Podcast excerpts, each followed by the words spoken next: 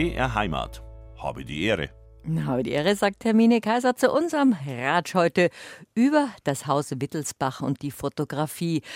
Ohne Fotografie gäbe es ja wohl auch keine Klatschpresse. Und heutzutage werden die Royals abgebildet und andere Stars und Sternchen stehen freiwillig oder unfreiwillig im Scheinwerferlicht. Aber wie war das zu Beginn der Fotografie? Wie hat die Welt ausgesehen durch die Suche der damals neuen Geräte im 19. und frühen 20. Jahrhundert? Und wie kam die bayerische Herrscherfamilie mit den neuen Medien in Berührung? König Ludwig I. und der Zweite von Bayern und auch Sissi, die Kaiserin von Österreich und ihre Schwester zum Beispiel aus dem Hause Wittelsbach, auch die hatten viel mit Fotografie zu tun. Und in den Archiven des Hauses Wittelsbach hat wieder einmal Dr. Bernhard Graf schauen dürfen, sich umschauen dürfen und einige Kostbarkeiten und Schätze entdeckt und diese Geschichte der Fotografie des Hauses Wittelsbach zusammengefasst und aufgeschrieben in einem faszinierenden Buch. Immer wieder einen überraschenden Aspekt aus dem Hause Wittelsbach präsentiert uns Dr. Bernhard Graf. Schön, dass Sie wieder mal da sind. Habe die Ehre. Wunderschönen guten Morgen. Sie haben jetzt gerade ein faszinierendes Buch herausgegeben, wo ich heute Nacht noch lange drin herum gelesen und geblättert habe, das Haus Wittelsbach und die Fotografie. Und da wird einem erst bewusst, wie die Entwicklung von technischen Möglichkeiten sich, äh, wie sich da wiedergespiegelt hat, die Entwicklung auch des, des Königshauses in Bayern und wie wichtig das damals war und wie lang die Geschichte der Fotografie eigentlich schon ist, so ein Menschheitstraum, etwas festzuhalten, was früher eigentlich nur die Maler gemacht haben. Ja, ähm, man hat ja fast eine 200-jährige Geschichte. Also wenn man überlegt, 2024, 2026 werden die großen Jubiläen sein. Und dann haben wir wirklich 200 Jahre eben äh, Fotografiegeschichte. Aber eigentlich ist, ist noch ein bisschen länger äh, denn es gab ein, ein Werk von einem Franzosen und äh, dieser hieß eben Charles-François Tiphaine de la Roche und der hat das Werk Gifanti herausgebracht 1760 und interessanterweise, ich war auch vollkommen überrascht, dass darin als Vision äh, das fotografische Verfahren im Detail beschrieben steht. Das siedelt man normalerweise ja leicht 100 Jahre später an. Wir reden jetzt gerade vom Jahr 1760. 1700, sage, sage und schreibe 1760. Unglaublich. Und interessanterweise ist dieses Werk bereits äh, in der Reichsstadt Ulm 1761 in Deutsch übersetzt worden. Und es gibt äh, in der heutigen Bayerischen Staatsbibliothek, was ja früher äh, auf, oder was ja auf die kurfürstliche Hofbibliothek zurückgeht, eben tatsächlich ein Exemplar, was damals bereits dem Kurfürst Max III. Josef zur Verfügung stand. Er war in dem Sinn eigentlich mit der Vision der, des fotografischen Verfahrens bereits konfrontiert, obgleich er selbst ja sehr äh, in die Vergangenheit ausgerichtet war. Wenn man denkt, dass ja das Wichtigste unter ihm war ja die Eröffnung des Cuvier-Theaters. Und äh, er hat damals äh, äh, bei der Eröffnung 1753 von äh, Giovanni äh, Ferrantini äh, in Utica aufführen lassen und das war nur ein richtiges monarchistisches Manifest am Beispiel der historischen Persönlichkeiten von Caesar und Cato umgesetzt. Caesar stand für die Monarchie, Cato eben für die Republik.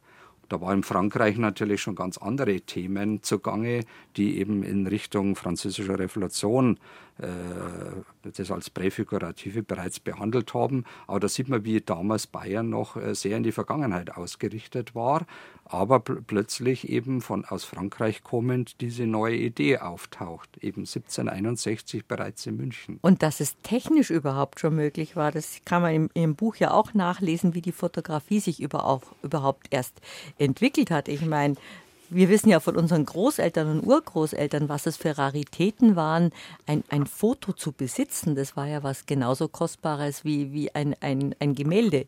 Das war ja sehr aufwendig und sehr kostenintensiv. Aber Sie haben ja das ganz, Sie haben, sind die Geschichte ja ganz anders angegangen. Sie haben ja nicht über die Entwicklung der der Fotografie begonnen, sondern haben ja einige Schätze im Hause Wittelsbach entdeckt von den ersten Fotografien im Haus Wittelsbach und haben sich dann eigentlich mit der Entwicklung der Geschichte der Fotografie in Bayern beschäftigt. Ja, also ich glaube, für mich war in erster Linie wichtig, äh, mal nachzuforschen nach dem Bedürfnis überhaupt das Bedürfnis, dass äh, eben Personen des Hauses Wittelsbach öfter abgebildet werden wollen. Das war natürlich ein großes Bedürfnis in mehrfacher Hinsicht, weil man natürlich versucht hat, erstens mal die, die eigene Dynastie darzustellen, äh, auf der anderen Seite eben für Kinder zu werben, für Zusammenhang der Heiratspolitik war das natürlich sehr wichtig. Oder weil man halt einfach ganz als Großvater ganz begeistert von seinen Enkeln waren.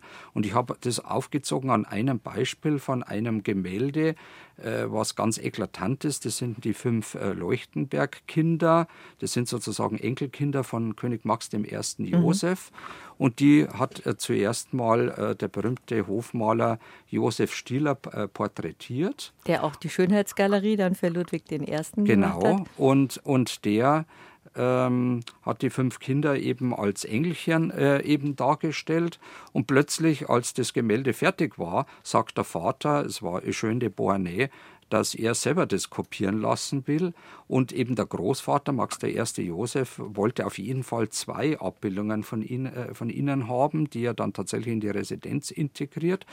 Und äh, da wurde dann dafür Friedrich Johann Gottlieb Lieder beauftragt und er hat es dann 1815 auch umgesetzt.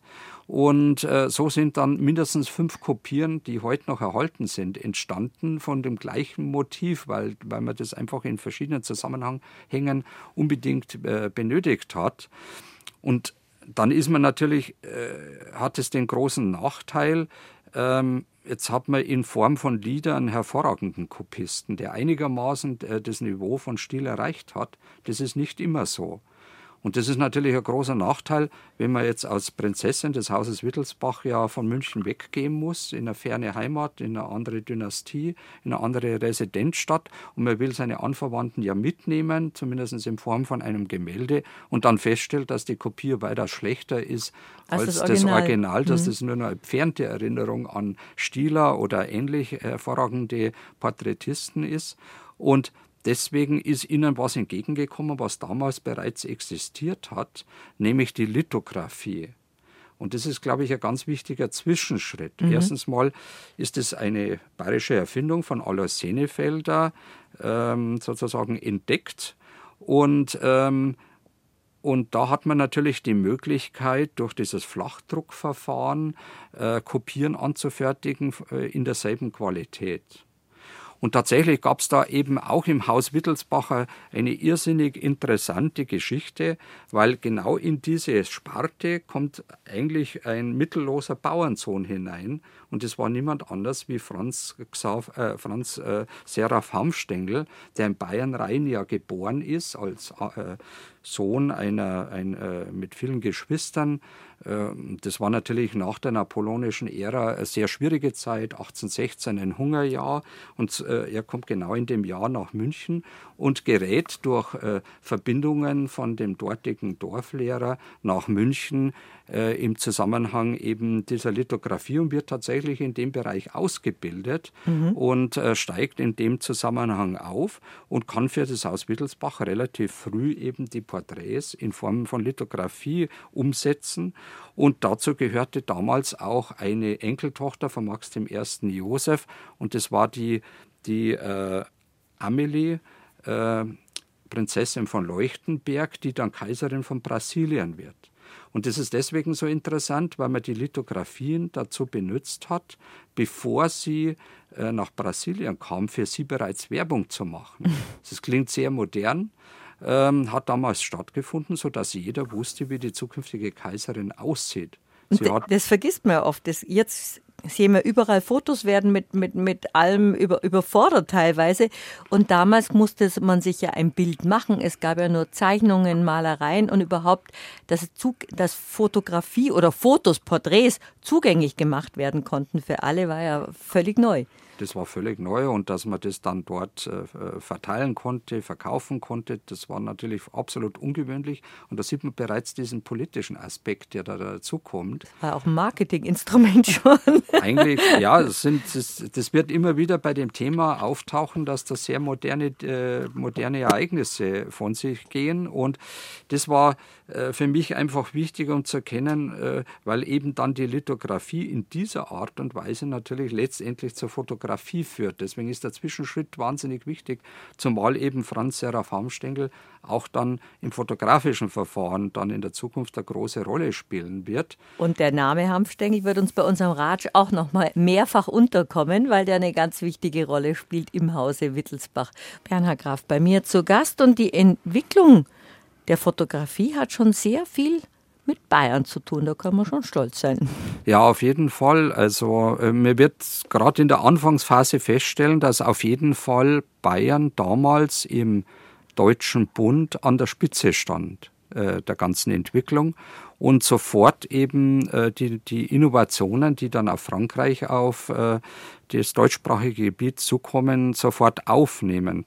Und auf der anderen Seite, worauf wir besonders stolz sein dürfen, dass eben der Erfinder der Fotografie, der heute vollkommen in Vergessenheit geraten ist, er hieß Joseph Nicephore Niepce, äh, dass er vor allem mit zwei äh, bayerische Erfindungen letztendlich äh, gearbeitet hat und das entwickeln konnte ab 1816, also direkt unmittelbar nach der napoleonischen Ära. Und das waren äh, auf der einen Seite eben die Objektive von Josef von Fraunhofer. Mhm. Und da weiß man ja, dass Fraunhofer vor allem in Benedikt Beuern eben gearbeitet hat und eben die damals modernsten äh, Objektive auch entwickelt hat. Das war für, natürlich auch für Niepce wichtig äh, und seiner Kamera Obscura. Und auf der anderen Seite eben das Flachdruckverfahren von Alois Sennefelder, was ja ebenfalls im, im damaligen Kurfürstentum Bayern erfunden worden ist, dieses Flachdruckverfahren, weil äh, durch dieses Flachdruckverfahren ist ja angeregt worden,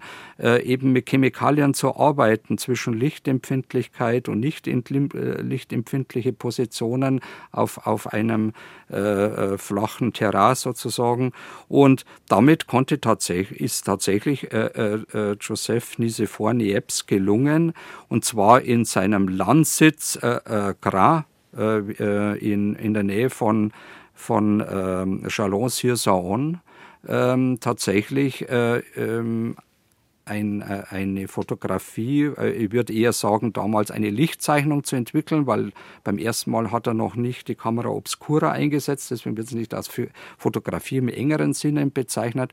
Und es gelang ihm tatsächlich an einem Porträt 1824. Und da hätten wir genau nächstes Jahr 200, 200 Jahre. Jahre.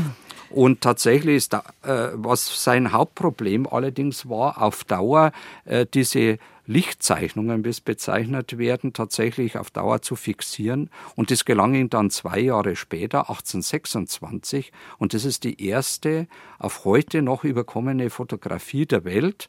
Und da hat er damals von seinem Gutshof, von seinem Landsitz Le Grand, äh, hinaus fotografiert. Das Ganze war damals auf Metallplatten, also weil man immer meint, der Beginn wären Glasplatten. Mhm. Nein, der Beginn waren, waren Metallplatten.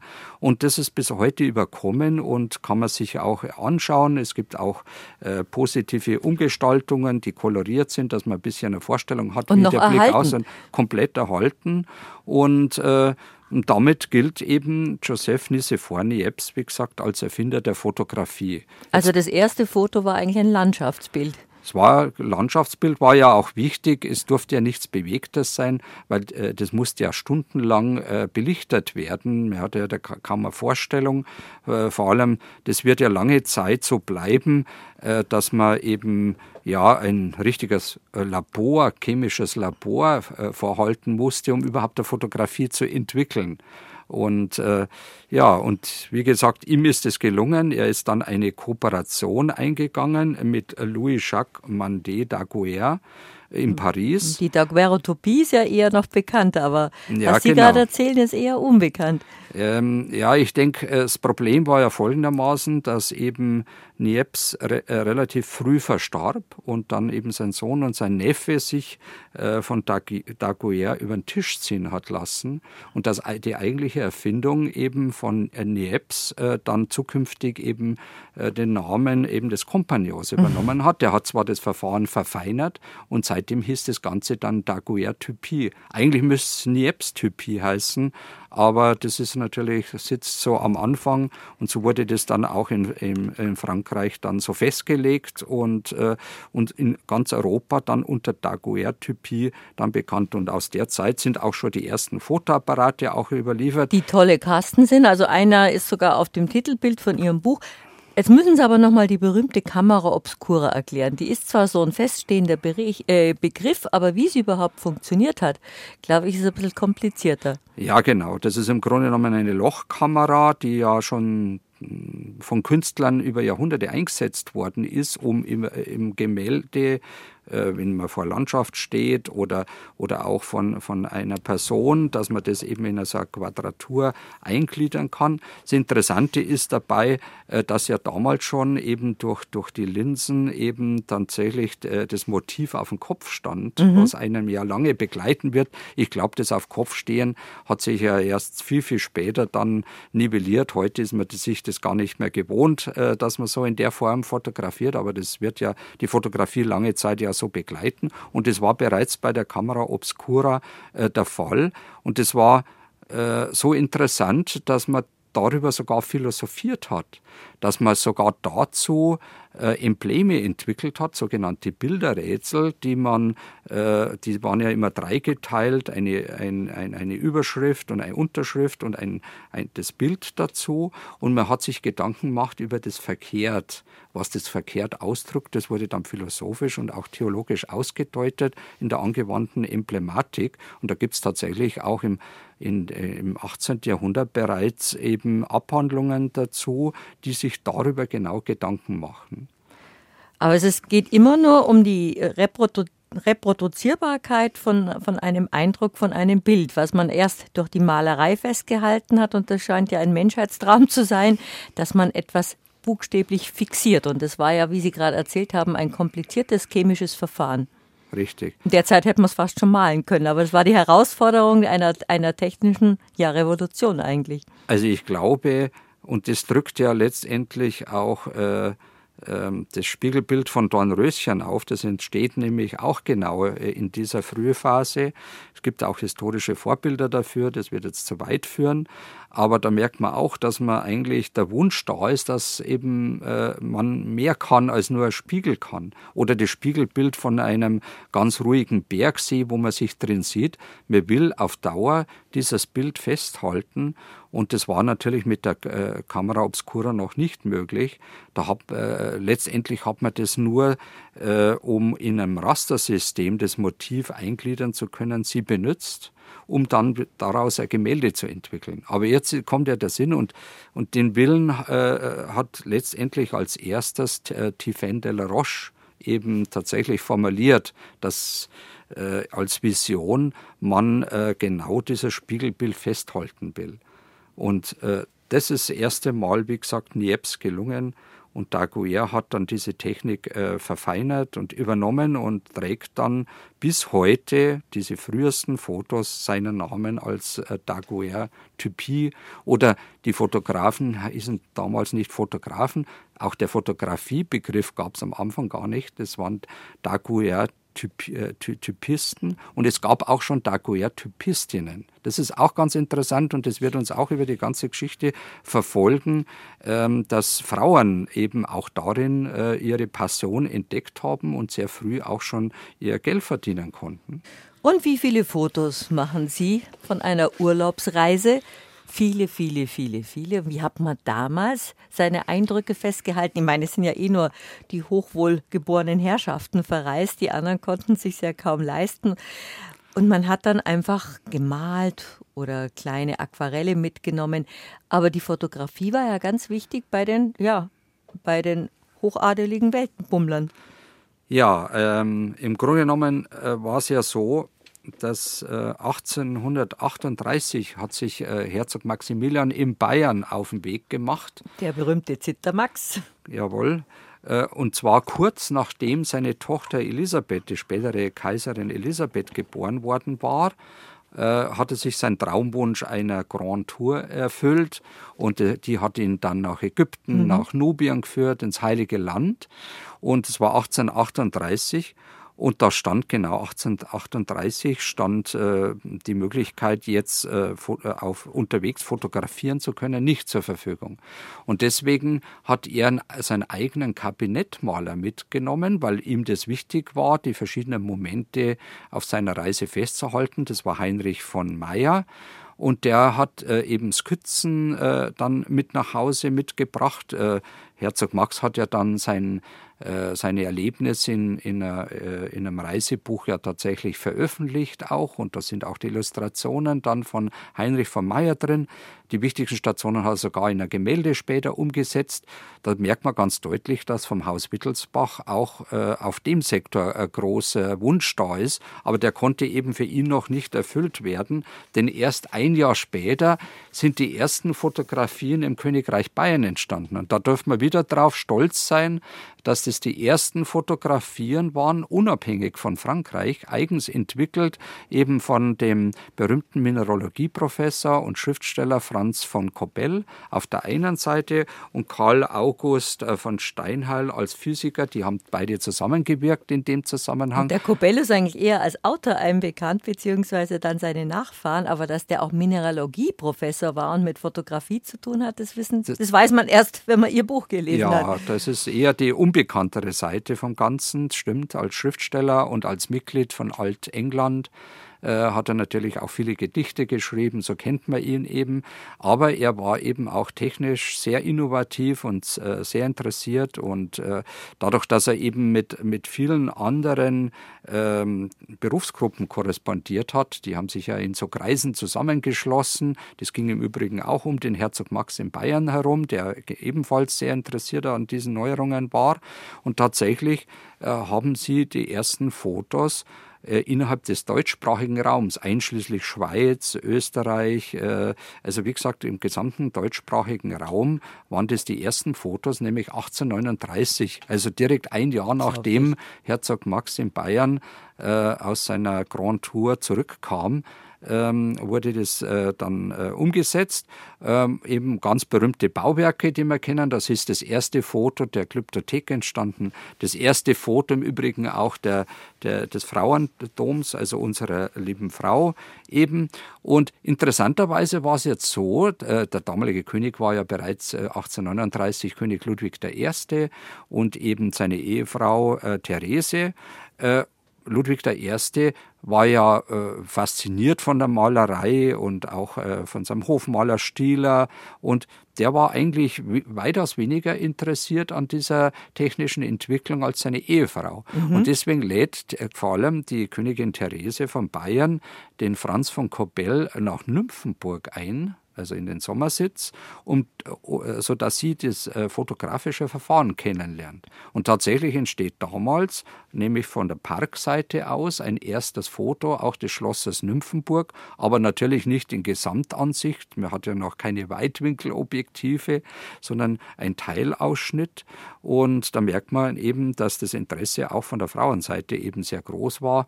Und, der, und die Theresia hat sich ja eben da sehr interessiert gezeigt. Dagegen der Ehemann Ludwig I., der hielt nämlich im gleichen Jahr äh, vier sogenannte Daguerre-Typieren, wie wir vorher ja schon gehört haben, nämlich direkt von Daguerre selbst. Der mhm. hat ihm vier Fotos von ihm geschickt und ein Foto dabei war absolut genial, weil das ist das erste Foto, äh, äh mit einem dargestellten Menschen. Das ist der erste fotografierte Mensch der Welt.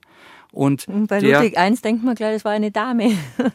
ja, und, und, und das ist ein, ein, äh, sind eigentlich zwei Menschen. Der eine, äh, dem die Schuhe geputzt werden, dem anderen, dem, der die Schuhe putzt, nämlich auf dem Pariser Boulevard de Temple äh, von 1839 äh, von Daguerre fotografiert. Das hätte der Schuhputzer sich auch nicht träumen lassen, dass er der erste Mensch ist, der fotografiert der, der wird. fotografiert wird. Ja, also ähm, bis heute quasi damit eine Berühmtheit.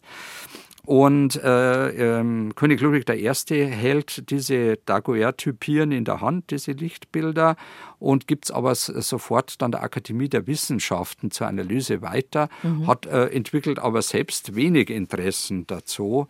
Äh, das muss man auch ganz festhalten. Ich denke, äh, er hat ganz andere Ausrichtungen und äh, wird allerdings äh, sukzessive auch von dieser neuen Entwicklung überrollt und nützt sie dann später auch in einer anderen Art und Weise.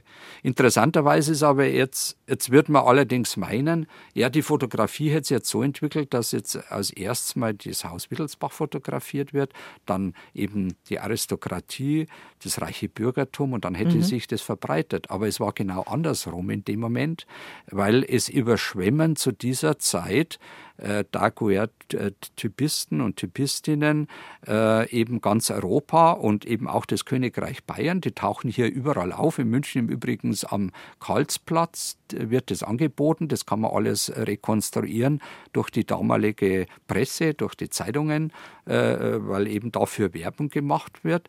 Die haben ihr halbes Chemielabor dabei und so mancher beschwert sich, weil er sich selber auf den Fotos gar nicht erkennt. Also das war nicht jetzt unbedingt die höchste Kategorie äh, von Lichtbildern, die entstehen.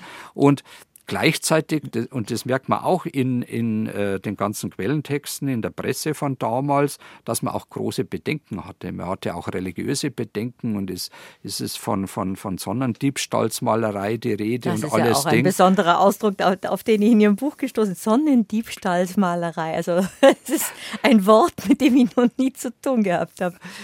Aber das macht die Sache auch spannend, gell, dass man, dass bestimmte Kreise gibt, die eben Furcht vor, vor diesen Innovationen haben. Das kommt einem auch bekannt vor.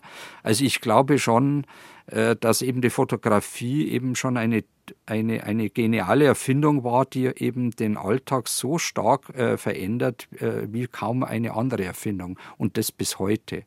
Vielleicht ist die nächste Erfindung die, die, das Internet gewesen, die Entdeckung eben dieser digitalen Aber es war Welt. Eine revolutionäre technische Neuerung. Würde ich so sagen, weil alles, was danach kommt, wäre nicht denkbar ohne diese Erfindung. Und äh, man kann es, glaube ich, nicht hoch genug einschätzen. Und Deswegen waren eben auch die Ressentiments sehr groß und auf der anderen Seite auch die Erwartungen, dass sich so manche äh, zu einem Fotografen hinschleppen ließen, äh, also vollkommen erkrankt, weil sie äh, sich dachten, äh, sie würden davon auch einen Heilungsprozess erwarten. Auch so, solche Beobachtungen lassen sich feststellen. Ist schon ganz interessant, welche unterschiedlichen Reaktionen innerhalb vom Königreich Bayern damals festzustellen waren. Und selbst die Fotografen wurden ja schon porträtiert, weil es so was Neues war. Da hatten Sie jetzt gerade ein Foto aufgeschlagen, wie man diese riesen Kästen gehabt hat. Und hießen die damals jetzt schon Fotografen oder waren die dann immer noch ja, Daguerreotypisten? Ja, in erster Linie hießen es äh, Daguerreotypisten. Ähm, aber langsam bricht dann tatsächlich der neue Ausdruck durch und verbreitet sich halt immer mehr. Das ist das, äh, aber das ist eher mehr die Entwicklung hin schon Mitte des, äh, des äh, 19. Jahrhunderts. Aber Sie haben gerade gesagt, das Herrscherhaus ist gar nicht zuerst abgebildet worden. Nee. Da kommen wir jetzt erst dazu. Genau. Und, äh, äh, und da spielt wieder eigentlich der größte äh, Fotopionier Bayerns eine große Rolle, weil man muss ja bedenken, dass jetzt Steinheil als Physiker in ganz anderen Richtungen natürlich unterwegs ist und auch äh, Franz von Koppel als äh, Mineraloge und als Schriftsteller. Die beiden verfolgen jetzt diese Geschichte weniger weiter und äh, deswegen gibt es dann plötzlich ganz neue Protagonisten. Und ich glaube, der wichtigste ist, und der ist heute auch wenig bekannt, ist Alois Löcherer. Und der war natürlich prädestiniert, in dem Bereich einzusteigen, weil wenn man bedenkt, dass man ja den halben Chemie, das Chemielabor dabei haben muss und sich damit mit Chemikalien mhm. auseinandersetzen muss, äh, eben mit, mit Silberchlorid und was, was auch immer, ähm, äh, ist man natürlich vor allem als Pharmazeut und er war in erster Linie Apotheker, er war Pharmazeut und da muss man ja mit Chemikalien auch umgehen, äh, prädestiniert genau das zu machen. Und äh, er kommt dann auf ganz neue, geniale Ideen, auch wenn die Zeiten eben sehr schwierig waren. Das ist genau die Zeit, als die Revolution in München ausbricht. Äh, jeder kennt die Geschichte mit Ludwig I. und Lola Montes und letztendlich auch der Verzicht des Königs zugunsten seines äh, Sohnes. Das ist alles gleichzeitig. Das verschwimmt dann natürlich und drängt es zunächst mal zurück.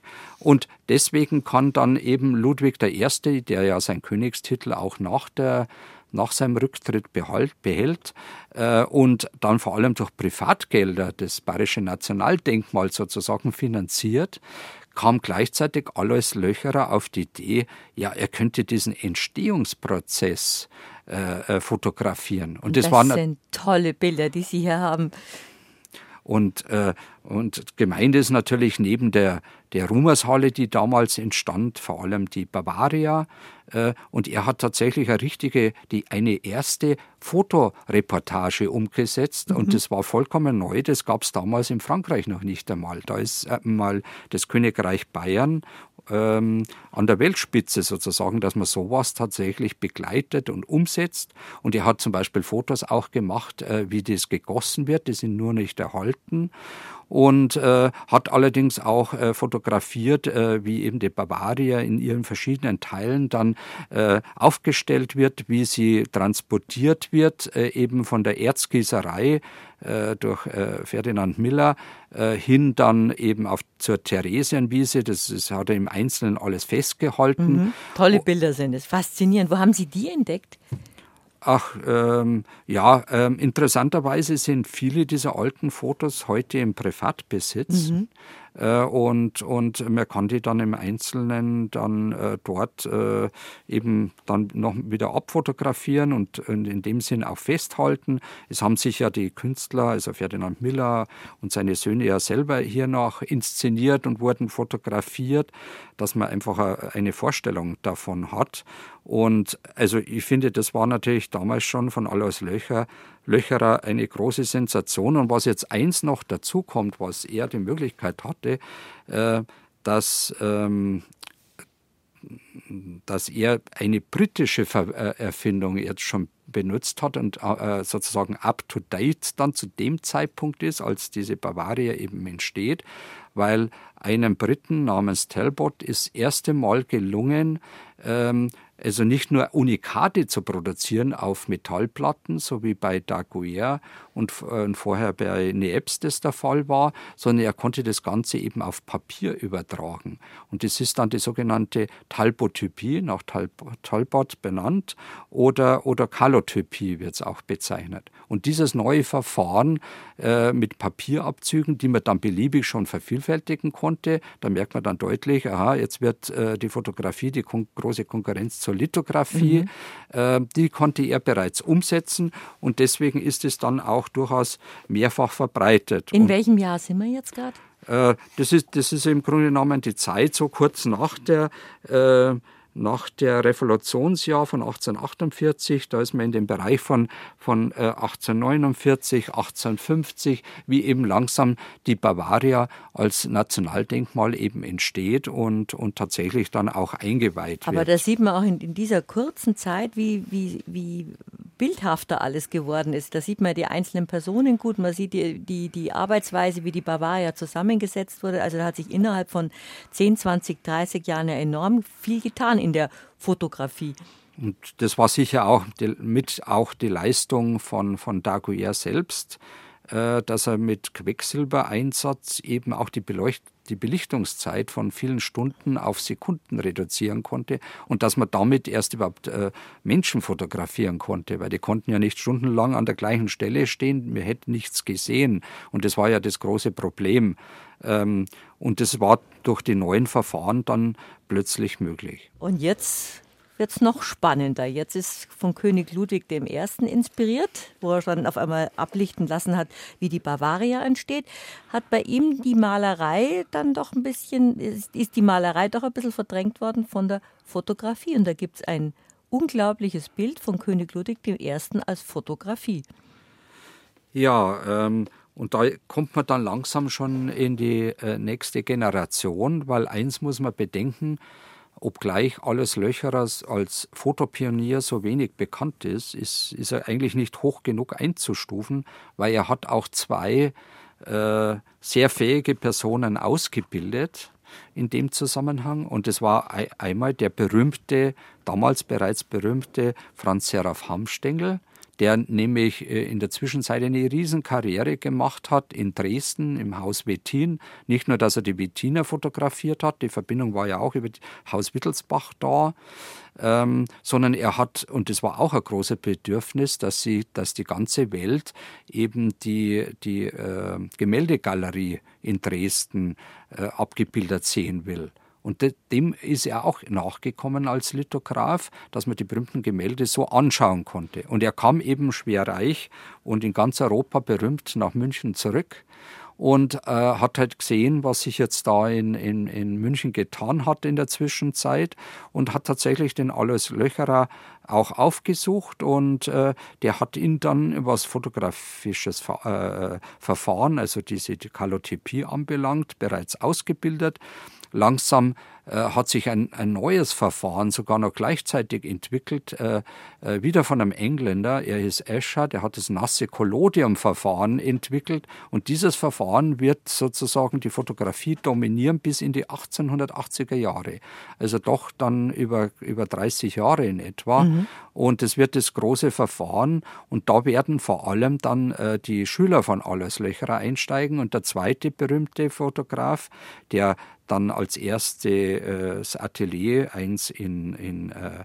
Augsburg äh, eröffnet, ist eben äh, äh, Josef Albert, äh, der eben auch von Alles Löcherer ausgebildet wird in dem Zusammenhang. Und die werden letztendlich jetzt über Jahrzehnte diese, dieses Metier dominieren und letztendlich auch ihren Lehrmeister Alois Löcherer, der vor allem noch an, dem, an die alten Verfahren festhält, äh, eben auch aus wichtigen Bereichen hinausdrängen, obgleich äh, er noch zeitgleich, unterstützt im Übrigen auch durch die Königin Marie von Bayern, die sich auch von ihm fotografieren lässt, äh, doch noch gewisse Zeit eine größere Rolle spielt.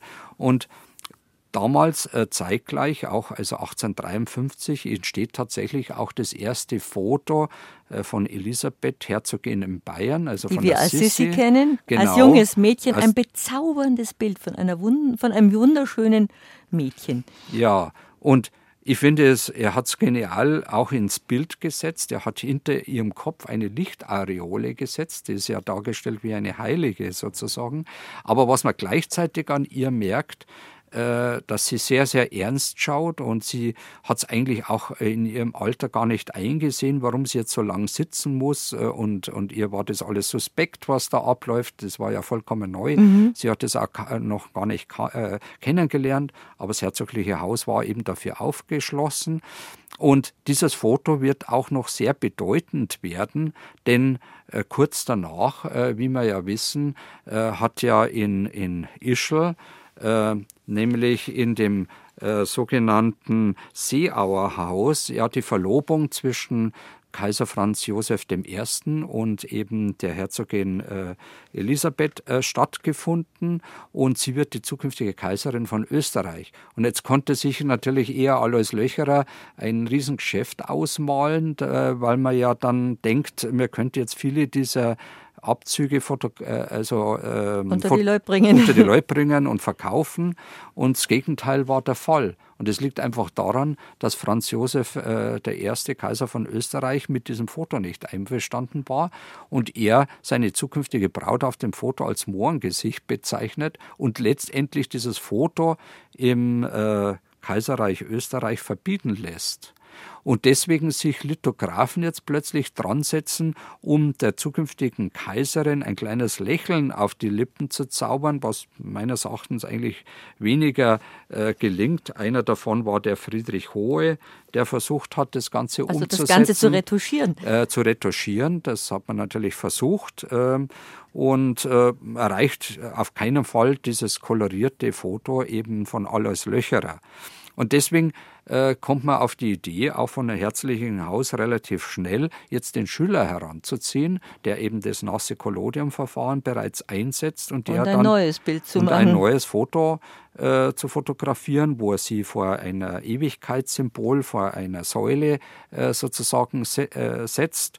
Und äh, das ist eigentlich das weitaus bekanntere äh, Bild, was dann 1854 kurz vor ihrer Hochzeit dann tatsächlich stattfindet. Aber ja. man hat damals schon auf die Fotografie gesetzt. Es gab wenig Porträtmaler, die die junge Braut porträtiert haben. Ähm, also ich glaube, ich glaube, äh, dass gleichzeitig beides nebeneinander äh, existiert. Es, es Aber es war schon ein akzeptiertes Verfahren mittlerweile. Das war, das war mittlerweile äh, wurde das eben anerkannt und und über über Hanfstengel hat es dann gleich eine solche Bedeutung errungen. Mhm. Und es war dann so wertvoll, dass dann erstens mal die Kaiserin Elisabeth selber vor allem äh, ja, die äh, Fotografien von Frauen gesammelt hat. Also sie hatte viele, viele Alben, die zum Teil auch noch erhalten sind, die voller äh, Damenfotografien eben sind. Ähm, also sie war begeistert davon und sie war so begeistert davon, dass sie sogar Prunkstücke verschenkt hat mit ihrem Porträt und das nicht gemalt, sondern als Fotografie. Und als Kaiserin hat sie natürlich ihre eigenen Fotografen. Äh, da war ja mit, mit einer von den ganz berühmten, war der Ludwig Angerer, äh, der sie immer wieder fotografiert hat und viele andere mehr. Und da hat sie tatsächlich auch in Prunkgegenständen Fotografien von ihr integriert. Da schätzt man das schon sehr. Und auf der anderen Seite ist aber nach wie vor noch Alois Löcherer aktiv im Königreich Bayern eben und äh, äh, er stellt auch das erste Foto von Sophie Charlotte, Herzogin in Bayern, der jüngsten Schwester der Kaiserin Elisabeth. Und die wird ja noch äh, in dem Zusammenhang ja mit die größte Rolle spielen. Außerdem hat er sich selbst mit seiner Ehefrau, also Alois Löcherer, inszeniert. Interessanterweise ganz traditionell. Das sieht eher aus wie Gemälde aus Venedig mit Landschaftsausschnitten äh, inszeniert und koloriert.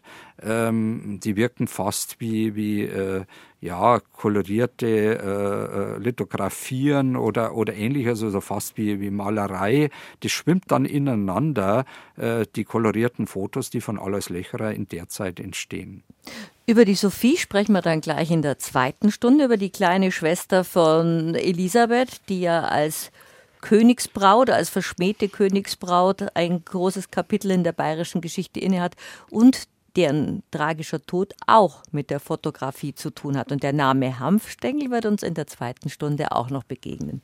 Das Haus Wittelsbach und die Fotografie, ein Buch von Dr. Bernhard Graf, das eben im Alitera Verlag erschienen ist, ein spannendes Kapitel auch über technische Neuerungen in Bayern und die ganz wichtig mit Bayern zu tun haben und nicht nur mit dem Königshaus. Darüber ratschen wir gleich weiter in der zweiten Stunde von Habe die Ehre.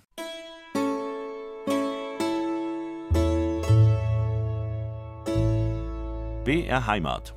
Habe die Ehre. Habe die Ehre und herzlich willkommen zur zweiten Stunde von unserem Ratsch heute, wo es um die Entwicklung der Fotografie in Bayern geht.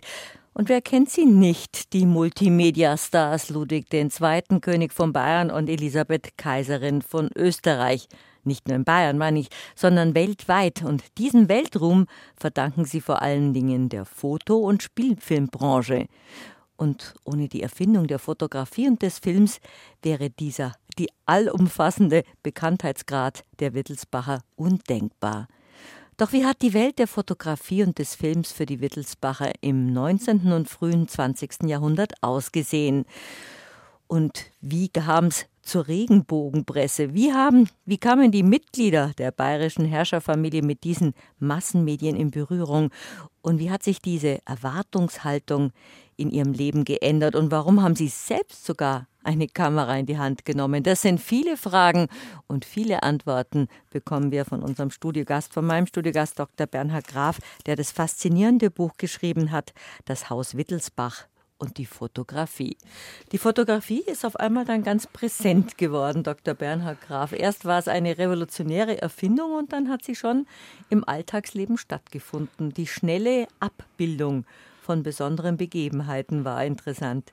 Ja, und ich glaube, eine besondere Rolle spielen eben die Fotografien jetzt von Franz Seraph Hamstengel, der jetzt der, führende Fotograf neben Lithografie äh, im Königreich Bayern wird, nämlich im Zusammenhang eben der großen Industrieausstellung von 1854.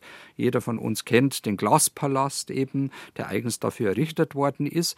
Und auch er hat, wie äh, sein Lehrmeister Alois Löcherer, eben eine Fotoreportage gemacht indem er sozusagen den Aufbau des Glaspalastes sogar fotografiert hat, aber auch dann dementsprechend, äh, wie das durch die äh, Besucher dann äh, frequentiert wird und hat sogar seinen eigenen Fotostand, seine eigenen Fotos sind dort präsentiert worden, war auch vollkommen neu, es gab es vorher noch nie und das sieht man tatsächlich auf seinem Foto neben dem Stammbild von König Max II. Josef äh, ist das Reihe und, äh, Reihe und Glied äh, ist sozusagen das an der Wand äh, befestigt worden und interessanterweise war es in dem Zusammenhang so, dass während der Öffnungsrede des Königs äh, ein Billetier, wie es damals hieß, mhm. aus die Latschen gekippt ist.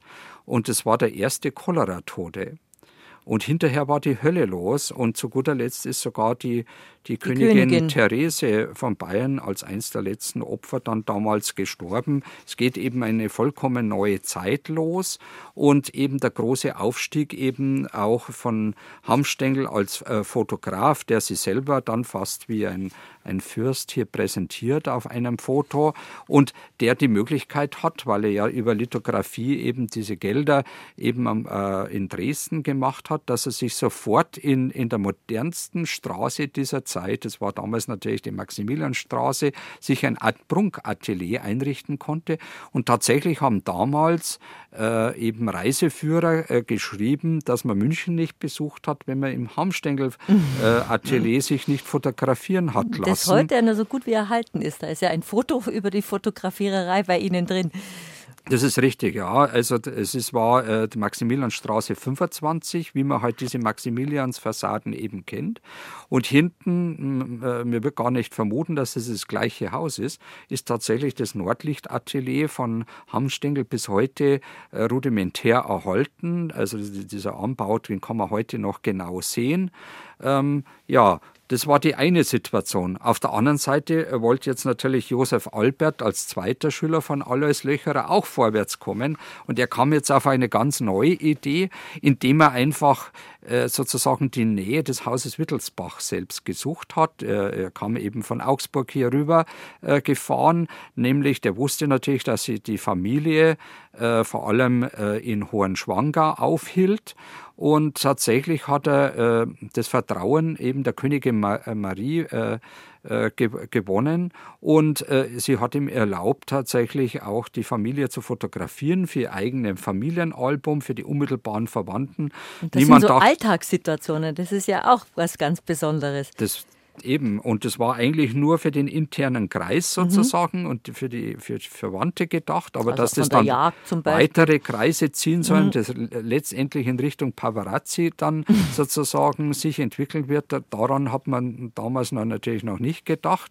Aber sie war so begeistert und letztendlich auch der Ehemann, äh, König Maximilian II. Josef, dass er dann der Erste war, den äh, äh, König Maximilian II. Josef zu seinem eigenen äh, äh, Hoffotografen gemacht hat. Und das war da über viele Jahre wird es der einzige Hoffotograf im Königreich Bayern bleiben und sein.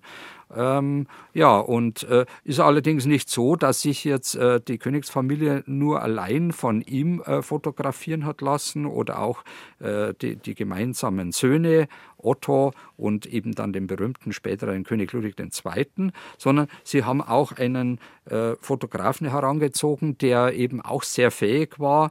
Das war Georg Böttger, der im Übrigen zur 700-Jahrfeier der Stadt München ähm, 1858 ähm, äh, ja ein Panoramafoto zusammengestellt hat als Fotomontage, also immer Abschnitt für Abschnitt fotografiert, dass es ein riesen Panoramafoto wurde.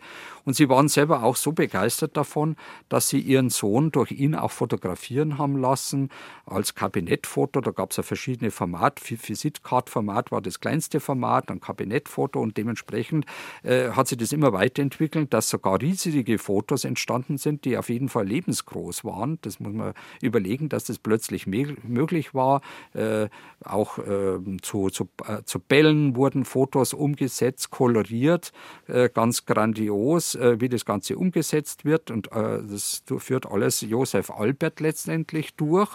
Und, jo, und Josef Albert wird dann allerdings auch für politische Dinge herangezogen. Es fand ja dann 1863 der sogenannte Deutsche Fürstenkongress statt.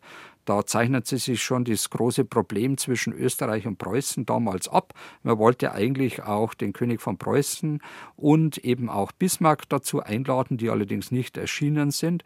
Und die Aufgabe war für Josef Albert, der eben nach Frankfurt am Main zitiert worden ist, die Fürsten äh, äh nebeneinander äh, zu fotografieren.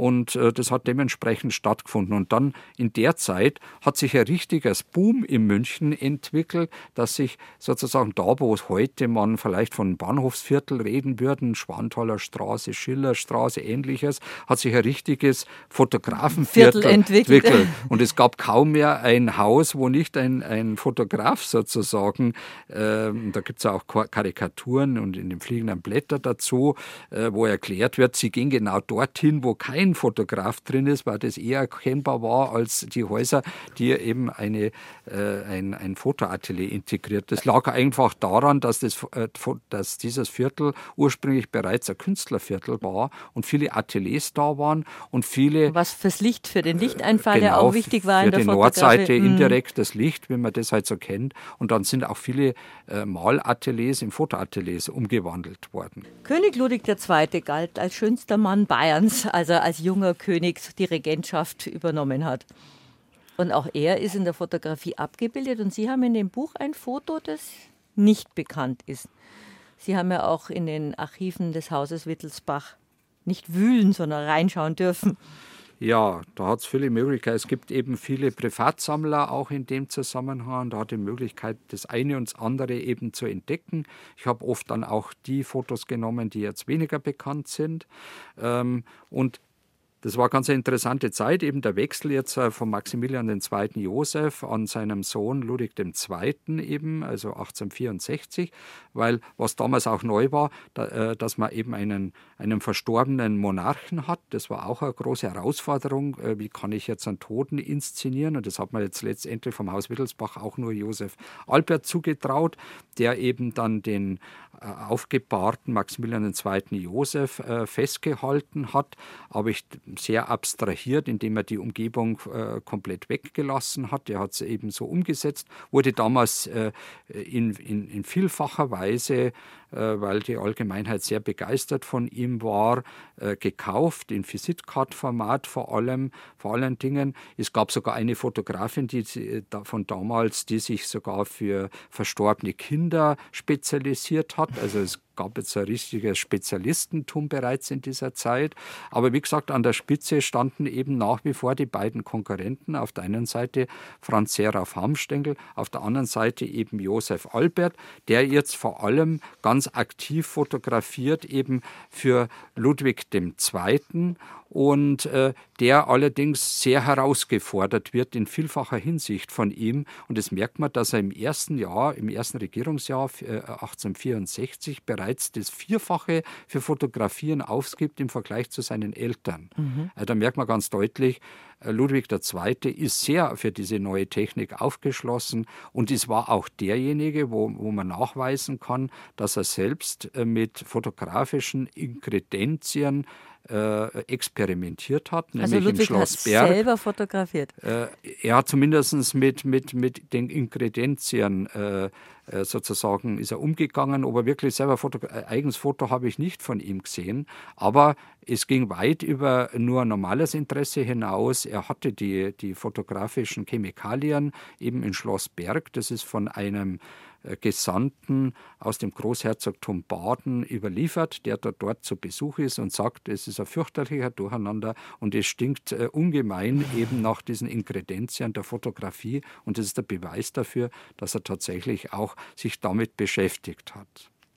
Er war ja sehr technikaffin, was man damals noch nicht so als Spinnerei abgetan hat, aber jetzt rückblickend kann man sagen, wenn jemand begeistert war von technischen Neuerungen, von der Elektrifizierung bis zur Fotografie, war, war das Ludwig II. Auf jeden Fall. Äh, Im Gegensatz zu seinem Großvater, der sehr retrospektiv da ausgerichtet war, war er sehr zukunftsweisend und er hat viele Sparten plötzlich für sich entdeckt, äh, äh, dass die Fotografie für ihn eben die, mit die größte Rolle gespielt hat. Und da hat er Josef Albert halt eben richtig herausgefordert, seinen eigenen Hoffotografen. Aber äh, das ist auch natürlich die Zeit, in der eine komplett neue Geschichte entsteht. Äh, nämlich, äh, das ist auch die Zeit, als die ersten Fotomontagen und sogar Fakes auftreten. Was und heutzutage gang und gäbe ist, aber damals überhaupt technisch kompliziert war. Ja, es musste jede einzelne äh, Person fotografiert werden, die man dann zusammen montiert hat und wieder abfotografiert hat. Es war natürlich ein Wahnsinnsaufwand. Das hat im Übrigen Franz Seraph Hamstengel auch gemacht. Er war ja Mitglied von Altengland, von dieser von dieser kulturellen äh, Gruppe, die sich da zusammengeschlossen hat. Und jeder musste natürlich dort was präsentieren. Und er hat eben auch eine Fotomontage präsentiert, äh, die äh, dann zum Teil ganz skurril ist. Da könnte man auf viele Details eingehen. Man musste sehen, da sind eben die ganzen Mitglieder vorhanden. Äh, mitunter auch eine eine äh, Mätresse von Herzog Maximilian in Bayern, nämlich die Tänzerin Pepita di Oliva, die im Bett liegend äh, fotografiert, er fotografiert hat und tatsächlich sich die ganzen Herren um sie versammeln. Das war natürlich ein Riesenskandalfoto, wenn man so will.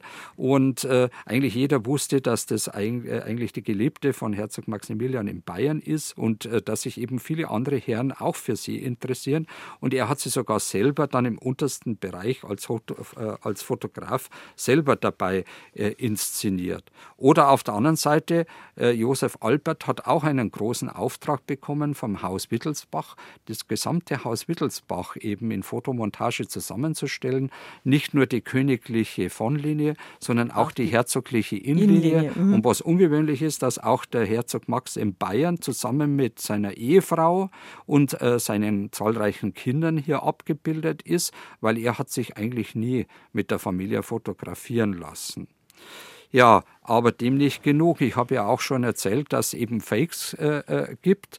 Ähm, und äh, da war interessanterweise, ich denke, das äh, am meisten dramatische Beispiel äh, äh, lässt sich feststellen, eben im Zusammenhang der jüngeren Schwester der Kaiserin Elisabeth, nämlich Marie, Herzogin in Bayern, die natürlich wie auch die Elisabeth in, in Possenhofen aufgewachsen ist. Und sie ereilt plötzlich ähm, eben das äh, Interesse von dem Kronprinzen Francesco beider Sizilien. Und ich denke, das ist äh, damit zustande gekommen, dass eben die herzogliche Innenlinie ins Licht äh, der europäischen Geschichte getreten ist, eben mit der Hochzeit von Elisabeth äh, mit Kaiser Franz Josef I. hat man plötzlich auch die ganzen Geschwister natürlich mhm. in Betracht gezogen. Und äh, er hat eben sein größtes Interesse verkündet letztendlich äh, die Mutter Ludovica, Herzogin in Bayern, die ja selbst die einzige wiederum ihrer Geschwister und ihrer Schwestern war, die keinen regierenden Monarchen also die unter ihrem Stand hat. geheiratet hat, aber ihre Töchter hat sie gut äh, verheiratet. Genau, und das war, glaube ich, ihr großer Ehrgeiz und deswegen hat sie äh, dem äh, auch stattgegeben. Herzog Max in Bayern hat sich eigentlich für die Verheiratung der to Töchter weniger gekümmert. Das war für sie eigentlich ganz entscheidend. Und trotz Warnungen von, von dem äh, päpstlichen Resistenten Verga, äh, dass äh, es sicher schwierig wird, äh, Francesco, dass er eines schönen Tages die Herrschaft bei der Sizilien übernehmen könnte, hat sie eben dieser Hochzeit zugestimmt. Und das Problem von beiden war, mir wollte jetzt diesen Kronprinzen unbedingt natürlich auch mal sehen, bevor eben diese Hochzeit mhm. stattfinden sollte. Da hat man auch die Kaiserin Elisabeth darum gebeten, aber es ist nie gelungen, dass dieser Herr hier aufgetreten ist, sondern der hat tatsächlich äh, die Mutter Maria Therese war auch eine Habsburgerin, hat dann eines schönen Tages ein, äh, ein prunkvolles äh, äh ja, äh, Amulett eben geschickt mit äh, dem Foto auch des Kronprinzen Francesco, was koloriert war. Und da hat dann die Mutter schon gesagt, naja, ich glaube nicht, dass er sehr schön ist. Das war bei der Porträtmalerei, kommt man mehr verändern als bei der Fotografie. Das war natürlich eine fast genaue Abbildung des, des wahren Aussehens. Das hat natürlich auch einiges verändert. Die Stilisierung ist viel geringer sozusagen. naja, aber kreislig war er auch nicht. Ja, und äh, so kam dann äh, zuerst einmal die Hochzeit in München zustande, per, per Prokurationen, wie das damals hieß, also, mit Stellvertreuter Bräutigam. Das heißt, Marie hat ihren zukünftigen Gatten auch während der Hochzeit nicht gesehen, sondern erst dann, als sie selber nach Bari kommt. Und äh, das Dramatische dabei war, dass der Schwiegervater kurz danach verstorben ist, so, so, dass sie sofort Königin beider Sizilien wird und sie dann feststellen muss, dass Francesco wirklich Probleme hat, eben mit dem äh, zurechtzukommen, dass selbst die königliche Garde rebelliert und sie selbst hinaustritt, obgleich sie äh, kein perfektes Italienisch kann zu diesem Zeitpunkt und tatsächlich es schafft durch ihre natürliche Autorität. Sie war, sie war erst 18 Jahre alt, die Königsgarde wieder zur Raison zu rufen, die wieder Resolut, zurückgekehrt ist. Resolutes bayerisches Prinzessal, die dann gleich König geworden ist, Königin geworden ist. Ja, und so ganz so dramatisch geht es ja weiter. Äh, Italien steht ja in dieser Zeit äh, unter dem Motto des Risorgimento, der Nationalstaatlichkeit. Und deswegen wird plötzlich das Königreich Sizilien von zwei feindlichen äh, äh, Feinden angegriffen. Einerseits von Süden durch äh, Giuseppe Garibaldi, der eben in Sizilien einfällt und erfolgreich mit dem Zug der Tausend nach Norden ver, äh, vorandringt. Und von Norden her eben der äh, eben äh, äh Vittorio Emanuele, der mit seinen Truppen nach Süden zieht und letztendlich müssen beide ihre Residenzstadt Neapel verlassen. Äh, Francesco sagt, sie, sie soll doch sofort nach, nach äh, Bayern fliehen. Äh, sie sagt, es kommt auf keinen Fall in Frage. Und sie geht mit ihm zusammen eben zur Festung von Gaeta, liegt etwas nördlich von Neapel, direkt an der Küste draußen.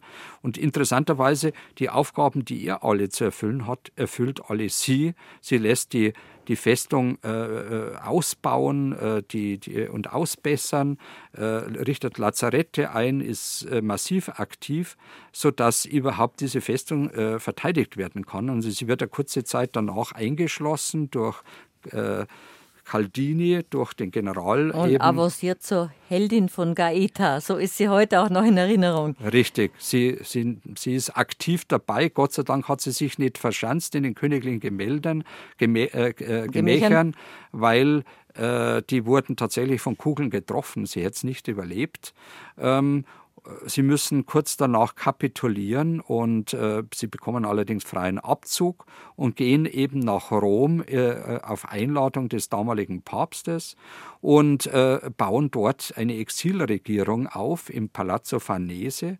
Sie lassen sich äh, äh, auch fotografieren zusammen und in der Zwischenzeit äh, ist auf Wunsch von der Königin Marie hat ihr, ihre Lieblingsschwester Mathilde auch den Halbbruder ihres Gemahls geheiratet, äh, als Gräfin dann von Trani. Und beide lassen sich von dem renommierten äh, Fotografen Antonio Paolo Francesco d'Alessandri äh, auch fotografieren. Also die üblichen Fotos, die man auch äh, aus dieser Zeit kennt. Das waren die päpstlichen Hoffotografen. Und dann passiert ein Skandal. Und dann passiert plötzlich ein Skandal, weil plötzlich äh, Nachtfotos der Königin Marie äh, auftreten und an viele Hö europäischen Höfe verschickt werden. Das ist ja wie heutzutage eigentlich diese, diese bearbeiteten Fotos, wo Leute bloßgestellt werden. Und man sieht ja auf den ersten Blick, dass der, der Kopf der Königin Marie auf einen nackten Körper montiert worden ist. Und trotzdem ist es für bare Münze genommen worden, dass die Königin nackt posiert hat ich denke mal, äh, äh, man hatte auch nicht so viel Gewohnheit mit Fotografie. Das war vollkommen mhm. was Neues. Das hat man natürlich nicht erkannt und jeder war entrüstet.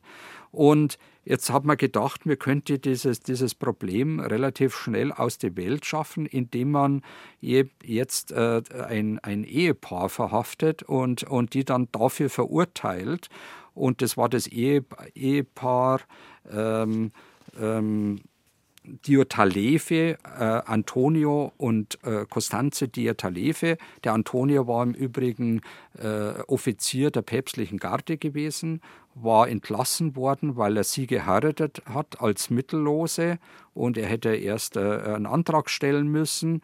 Äh, und äh, man wollte sie halt beide aburteilen. Sie war Mosaizistin und Gelegenheitsfotografin. Sie hatte tatsächlich auch einen Fotoapparat. Und aber sie packt während der Verhandlung dann eben aus, um was wirklich geht. Das um wird dann Geld. untersucht und das ist bis heute wortwörtlich erhalten. Sie beschreibt auch die ganzen Fotos. Offensichtlich alle lagen dem Gericht gar nicht vor. Und äh, eins war auch dabei, man wollte ja unbedingt auch Papst Pius IX. mit einbeziehen. Deswegen auf einem Foto liegt sie nackt auf einem Sofa, während eben der Papst eben in den Raum tritt. Das war auch ein weiteres Skandalfoto. Letztendlich stellt sich raus, das war eine riesen politische Affäre, die dahinter steckt. Und da steckte niemand anders dahinter wie äh, Garibaldi und auch Vittorio Emanuele. Man wollte auf, ein, auf der einen Seite eben die Königin Marie äh, die ja ganz Europa als Heldin von Gaeta bekannt war, demontieren. Die konnte man für das Risorgimento nicht ja. brauchen, die mhm. musste sofort beseitigt werden. Und ebenso wollte man eben das Patrimonium Petri sozusagen beseitigen und deswegen wurde auch die päpstliche Seite mit einbezogen. Also Aber wie gesagt. Der erste Nackt, Nacktfotoskandal in der bayerischen Geschichte oder am Rande der bayerischen Geschichte. So, so, so, so muss man sagen, weil eigentlich auch der bayerischen Geschichte, weil die natürlich in München auch auftauchten, diese Fotos. Und äh, ja, aber wie gesagt, es kam dann auf, äh, dass zu guter Letzt fast alle Hoffotografen von damals äh, ins Gefängnis marschieren, dass dann später die Konstanze die Talefe sogar in Schutzhaft genommen worden ist, sonst hätten sie sie in, in Rom gelyncht aufgrund dessen, was sie alles vor Gericht verraten hatte. Und das hat natürlich schwer zugeschlagen. Wir haben ja gerade darüber gesprochen, wie die Ludovica ihre Töchter gut in den europäischen Königshäusern untergebracht hat. Und dann war die ganz große Ehre, dass Sophie, die jüngere Schwester von Sissi, den König Ludwig II heiraten sollte, die berühmte schöne Braut, wo schon alles vorbereitet war für die Hochzeit. Es gab schon Verlobungsmünzen äh, oder Hochzeitsmünzen. Und dann hat das Schicksal doch eine an, ganz andere Wendung genommen. Ja, und ich denke, gerade von Seiten der Fotografie spiegelt sich die ganze Geschichte auch wieder hervorragend wieder. Das kann man hier in dem Kapitel gar nicht weglassen. Nämlich wieder die Konkurrenz zwischen Josef Albert und auch äh, äh, Franz Seraph Hamstengel, weil als bekannt worden ist, dass sie eben jetzt die Verlobte und die zukünftige Königin von Bayern werden wird, hat sie sich selber eben im Prunkatelier von äh, Hanfstängel fotografieren auch lassen. Und da heißt es auch, dass sie längere Zeit eben dort auch war. Es wurden die Fotos auch ausgeliefert. Und sie hat in dem Zusammenhang auch den, den Sohn des Hoffotografen, der die Prokura damals hatte, Edgar Hanfstengel, kennengelernt. Und äh, da, äh, wir wissen ja, dass äh, sozusagen das Verhältnis zwischen Ludwig II. und ihr am Anfang eben mehr die Schwärmerei eben für Wagner war und sie immer mehr merkte, äh, dass, äh, dass sie vielleicht in dieser Ehe nicht glücklich werden kann so wie sie auch dann vor 700 Leuten während der Verlobungsfeier von ihrem eigenen Bräutigam sozusagen stehen gelassen worden von Ludwig ist. War, II., der ins Theater Riesen, gegangen ist. Es war ein Riesenskandal damals auch die Fotos wirken sehr, also wenig äh, aufeinander zugewandt. Sehr distanziert. Äh, und sehr distanziert. Er schaut in die Ferne und sie blättert in einem Buch. Das ist, ist zwar inszeniert, aber trotzdem sehr distanziert. So sind dann die Verhältnisse, da kann man jetzt im Einzelnen gar nicht drauf eingehen. Letztendlich war sie halt irrsinnig unglücklich und sie wusste eigentlich mit der Situation schlecht umzugehen. Sie konnte ja mit ihren Eltern darüber nicht reden. Die Schwestern waren ja in der ganzen Welt verteilt. Über die Königin Marie haben wir ja bereits gehört, äh, sodass sie letztendlich in Schwärmen äh, zu dem Prokuristen Edgar Hamstingel kam und eben auch an ihm eben schwärmerische Briefe geschrieben hat. Fünf davon sind sogar noch erhalten. Ähm, aber es hat natürlich kein Verhältnis stattgefunden, wie man es dann später vielleicht annehmen möchte und wie es manchmal auch in Spielfilmen umgesetzt wurde. Es war letztendlich eine Schwärmerei. Sie hat natürlich den Edgar Hamstengel nie allein gesehen. Da war ja immer ihr Bruder Karl Theodor, Herzog in Bayern, mit dabei, der berühmte spätere Ophthalmologe und auf der anderen Seite auch zwei Hofdamen. Äh, aber es wäre natürlich skandalös genug gewesen. Letztendlich zögerte ja Ludwig II. die Hochzeit immer weiter raus, weil er sich in diese Lage auch nicht einfinden kann. Und letztendlich dann der Vater, äh, Herzog Max, äh, dann ihm einen Brief schreibt und das führt letztendlich dann zur Entlobung. Und äh, und das war natürlich ein Riesenskandal in ganz Europa. Die Kaiserin äh, Elisabeth tobt in, in Wien, genauso die Zarin von Russland. Äh, also hat sich Ludwig II. in dem Moment nicht beliebt gemacht mit dieser Aktion. Und Ludovica war sofort unterwegs, jetzt einen neuen Heiratskandidaten für ihre Tochter zu finden. Und es gelang ihr bereits ein Jahr später, fand nämlich ihre Hochzeit tatsächlich statt, eben mit äh, Ferdinand, Ferdinand äh, äh Duc d'Alençon.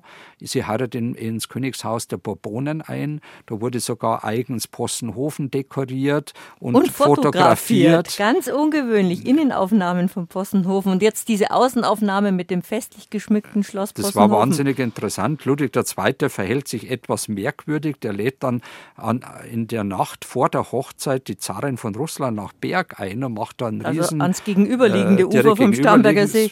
Es war etwas merkwürdig und äh, äh mit, mit, mit Feuerwehr Bauwerk, alles drum und dran und zitiert einen Tag später äh, seinen Hoffotografen Josef Albert dorthin, dass er Fotografieren auch von innen macht. Er hatte zu dem Zeitpunkt alles in Ordnung gebracht zu dem hohen Besuch und so wissen wir genau auch, wie das Schloss Berg zu diesem Zeitpunkt ausgesehen hat. Und so wird es auch weitergehen.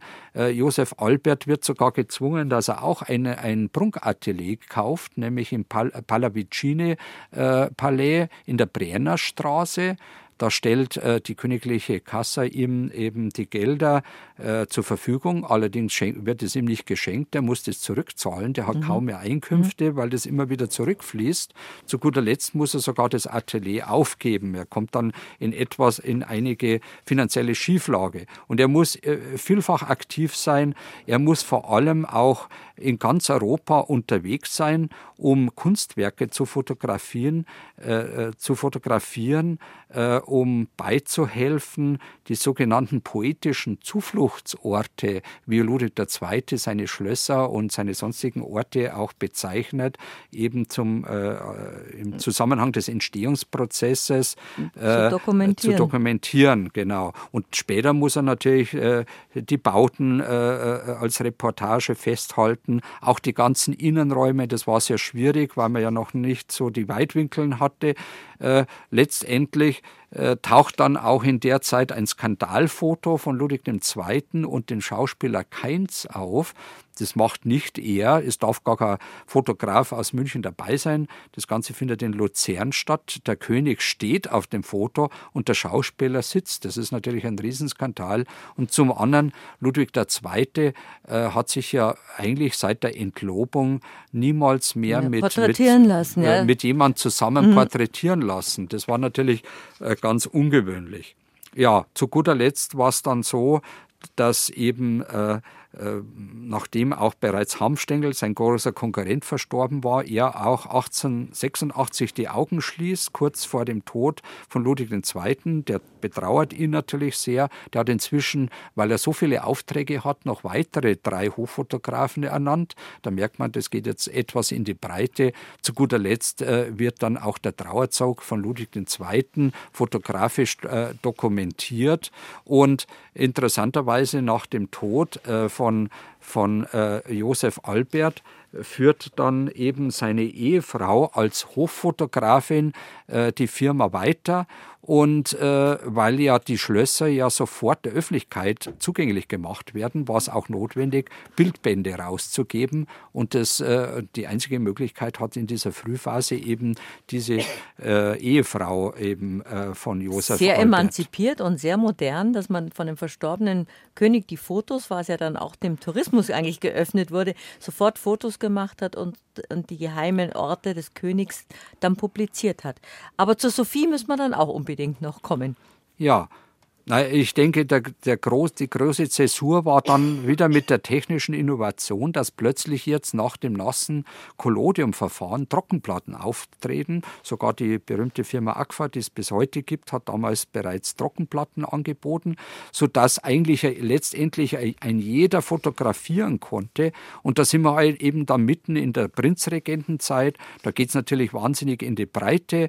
Jeder der eben dann äh, in einem bestimmten Ort äh, sozusagen die Spitzenfotografien erstellt hat, konnte dann Hochfotograf werden. Ich glaube, das war die Unterstützung des Prinzregenten auch für äh, sehr fähige Fotografen, weil dadurch, dass es so in die Breite ging und selbst in Kaufhäusern Billigfotos oder äh, fast Knipsereien angeboten worden sind, musste man ja die, die, äh, die hohe Qualität unterstützen und das war natürlich im Sinne von Luitpold und deswegen macht er jetzt sehr, sehr viele äh, zu Hochfotografen, die mussten nicht unbedingt das Haus Wittelsbach fotografiert werden. Er selbst wird auch in, dann in unterschiedlichen Situationen fotografiert. Das sind umwerfende Alltagssituationen, also einen Prinzregenten oben ohne, sieht man sie.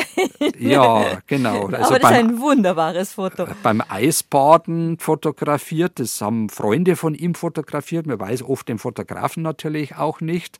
Und äh, das ist besonders interessant, weil er hat sich ja selbst im Winter den Kanal in Nymphenburg aufschlagen lassen, dass er eben äh, ins, ins kalte Wasser steigt. Und er hat sich immer köstlich amüsiert über die Herren, die nach ihm ins Wasser einsteigen mussten. mussten wie sie die angestellt haben. Das war für ihn höchst äh, amüsant und offensichtlich war einer seiner Kameraden so begeistert, dass er ihn in, in dem Zusammenhang dargestellt hat, wie auch eben, dass er eben begeistert Havanna geraucht hat, dass er im Übrigen auch ein Elektrobote auf dem Königssee in die Wege gebracht hat und er sich selber da drin auch fotografieren hat also lassen. Also auch Alltagssituationen, was spannend ist. Er, er raucht, er, er ist beim Eisbaden, was jetzt wieder sehr, Oder sehr beim Eisstockschießen. ist, beim Eisstockschießen gewesen. Also die Alltagssituationen, was ihn natürlich viel menschlicher als Monarchen gemacht hat. Absolut. Aber auch gab es natürlich in der Zeit, vor allem Hilsdorf ist dann der große Hochfotograf, äh, werden auch dynastische Fotos gemacht, wo man eben aus vier Generationen ihm mit seinem Sohn, dem späteren König Ludwig III., mit seinem Enkel, dem späteren Kronprinzen Ruprecht und dem Luitpold, der dann in der vierten Generation sozusagen das Haus Wittelsbach weiterführen sollte, der dann allerdings als Kind stirbt. Auch sowas wurde natürlich in der Zeit festgehalten.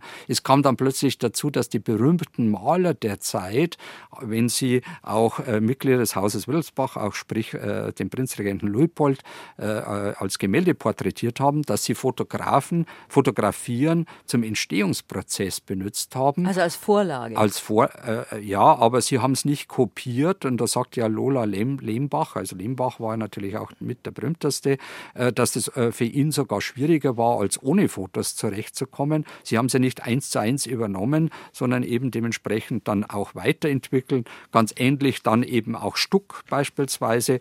Es gab auch die Malerin Tine Ruprecht, äh, die ähnlich gearbeitet hat. Äh, Karl Hahn war der berühmte Fotograf, der sozusagen für die äh, Maler fotografiert hat, weil es mhm. musste auch ein Vertrauensverhältnis sein. Letztendlich allerdings entdecken in der Zeit auch äh, Damen eben die, die Fotografie. Und äh, das ist jetzt ganz was Ungewöhnliches, nämlich die beiden, Sophie Gutsticker und Anita Augsburg, haben ja das Atelier Elvira ins Leben gerufen. Dieses und, berühmte Jugendstilatelier. Richtig.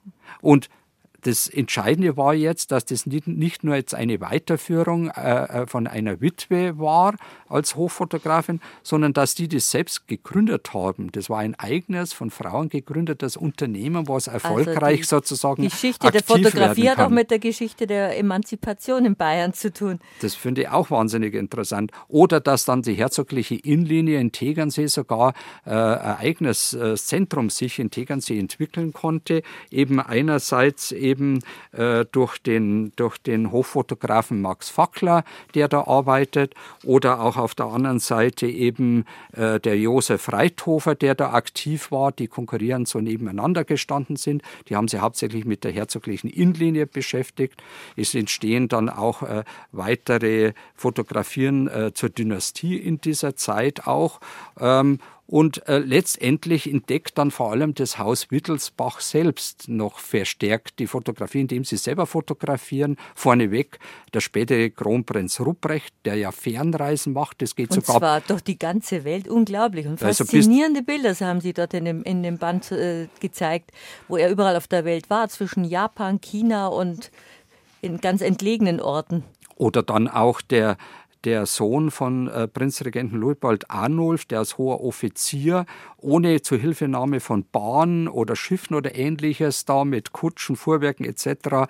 Äh, bis, äh, bis in die westliche Provinz von, von, von China reist, Jianchan, und äh, dort fotografiert und die Schicksalshaftigkeit, dass er sich dann auf der Rückreise in Wien ansteckt und in Venedig stirbt und seine Schwester, die berühmte Therese, Prinzessin von Bayern, die ihrerseits selbst fotografiert, so fasziniert ist von seinen Aufzeichnungen und seinen Fotografieren, dass sie das Buch äh, des, äh, des äh, Prinzen Arnold von Bayern Jagdexpedition in den Tian Shan herausgibt. Oder auf der anderen Seite eben dann die Witwe und e-, Ehefrau, zweite Ehefrau von dem berühmten Ophthalmologen Karl Theodor in Bayern, Marie Chaussee, die als Protektorin von dem Buch Fotografische Kunst fürstlicher Autoren, Autoren dieses Buch mit rausgibt zur Unterstützung der mittellosen Fotografieschüler in München und mhm. darin viele Fotos von Wittelsbachern zu finden sind, hauptsächlich auch die Töchter. Goldig, auch die mit nackten Beinen, in, im, glaube im Chiemsee warten. Im Chiemsee warten, beispielsweise ja ein Foto der, der Prinzessin Clara von Bayern. Äh, das sind ja dann oft auch die Töchter von Ludwig III., die aktiv sind, aber von der herzoglichen Innenlinie auch die berühmte Elisabeth Gabriele, äh, Königin in Belgiern, die also ins, ins, belgische Königshaus eingeheiratet hat, die ihrerseits auch eben fotografiert. Äh, und äh, das sind natürlich ganz entscheidende. Und zu guter Letzt auch der Prinz äh, Franz Maria Luitpold äh, von äh, Bayern, also ein jüngerer Bruder von Kronprinzen Ruprecht, dessen komplette Kameraausrüstung einschließlich eben der, der Platten, äh, Trockenplatten, äh, einschließlich eben äh, ja, der ganzen Gefäße zur Entwicklung. Alles ist erhalten und er selber nach Ägypten auch gereist ist und dort fotografiert hat, sodass man zu guter Letzt auf elf Fotografen im Haus Wittelsbach kommt. Und dann zu guter Letzt noch die ganz dramatische Geschichte von Sophie Charlotte als Herzogin d'Alençon, äh, die eben äh, auf die Idee kam, um, äh, sozusagen eine Sensation in Paris darzubieten.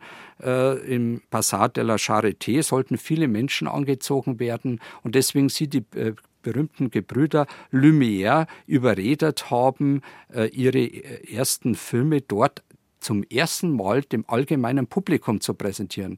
Dieser Film, äh, äh, Filmatograph lief dann die, die ganze Zeit, er lief heiß, fing Feuer und weil dieser Bazar aus Holz und Pappe gebaut war, brannte das bis auf die Grundmauern runter. Äh, und dabei kam auch Sophie Charlotte ums Leben, weil sie sagte, es müssen erst die jungen Damen an ihrem Tisch gerettet werden, bevor sie äh, das Gebäude verlässt. Es kam jede Hilfe zu spät und es war der dramatische Einstieg der bewegten Fotografie ins Haus Wittelsbach. Diese Geschichte und viele andere und ein schönes Geleitwort von der königlichen Hoheit Herzog Franz von Bayern finden Sie in dem faszinierenden Buch, das ein ganz anderes Kapitel der bayerischen Geschichte aufschlägt von Dr. Bernhard Graf. Das Haus Wittelsbach und die Fotografie erschienen im Alitera Verlag und spannend erzählt von dem Autor selbst. Ich bedanke mich für Ihren Besuch, ich bedanke mich für den spannenden Rat. Auf Wiedersehen.